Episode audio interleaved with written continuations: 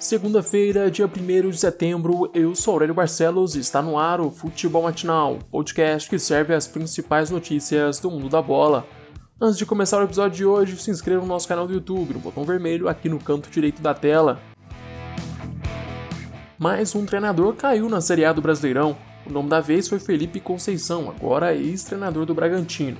De fato, o Red Bull não fazia uma grande competição. O desempenho da equipe em campo estava muito longe daquele apresentado no início do ano pelo Paulistão, onde o time terminou a fase de grupos com a melhor pontuação do campeonato. Felipe deixa massa bruta com 18 jogos no comando, foram 9 vitórias, 4 empates e 5 derrotas, um aproveitamento de 57%. Enquanto o novo comandante não chega, o auxiliar Marcinho vai atuar como técnico interino. Goiás apresentou o jogador Edilson, ex-Cruzeiro. O lateral direito de 34 anos chegou ao Esmeraldino com contrato até o fim deste Brasileirão. Apesar de já estar regularizado, Edilson comentou durante a apresentação que não tem condições de jogo, por isso está fora do duelo contra o Corinthians. Ao falar sobre o rebaixamento do Cruzeiro, o lateral falou que era página virada e que ele não pode levar a culpa sozinho da queda para a Série B. Danilo Barcelos agora é do Fluminense. Lateral esquerdo ex-Botafogo deixou o clube após uma rescisão amigável. Fogão também anunciou a saída de Cícero e de Juan Renato. O volante foi liberado principalmente pelo alto salário e a falta de retorno dentro de campo. Já o zagueiro chegou recentemente ao clube e não conseguiu espaço na briga pela titularidade. O Santos está perto de anunciar a saída de Uribe. O atacante já completou um ano de contrato e não fez sequer um gol com a camisa do Peixe. Um dos representantes do jogador disse ao site colombiano Gol Caracol que a era de Uribe no Santos estava finalizada. O Peixe não confirma a rescisão de contrato e ainda tenta convencer o atacante de abrir mão dos 2 milhões de reais que o clube paulista deve ao atacante. Uribe disputou 16 partidas pelo Santos e não marcou sequer uma vez.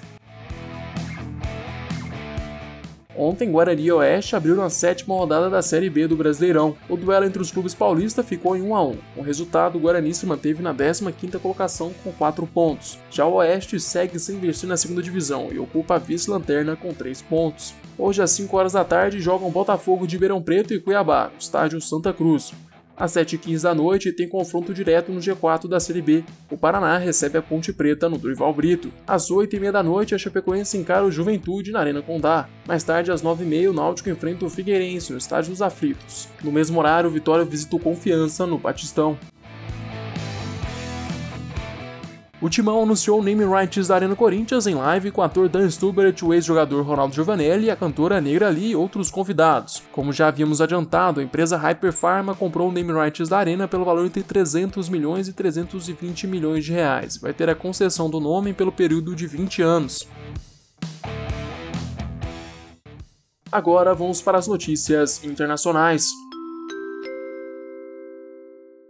Ibrahimovic prorroga o vínculo com o Milan. O novo contrato também vai ter uma duração curta. O clube italiano também anunciou que o atacante de 38 anos vai deixar de usar a camisa 21 para ser o novo camisa 11 do Milan. Ibra fica na Itália até o fim da temporada de 2020 e 2021 e deve receber um salário de 7 milhões de euros por este período de tempo. Na última temporada, o sueco participou de 20 jogos, fez 11 gols e deu 5 assistências.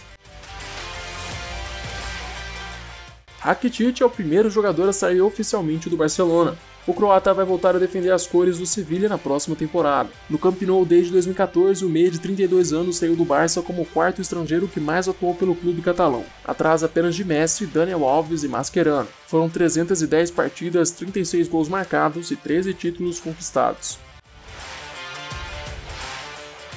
Chegamos ao fim deste episódio. Eu, Aurélio Barcelos, volto amanhã com mais futebol matinal para vocês. Eu te espero aqui às 6 horas da manhã. Aproveite para se inscrever no nosso canal do YouTube e seguir o podcast no Spotify. Se puder, também compartilhe o podcast com seus amigos e familiares. Até mais!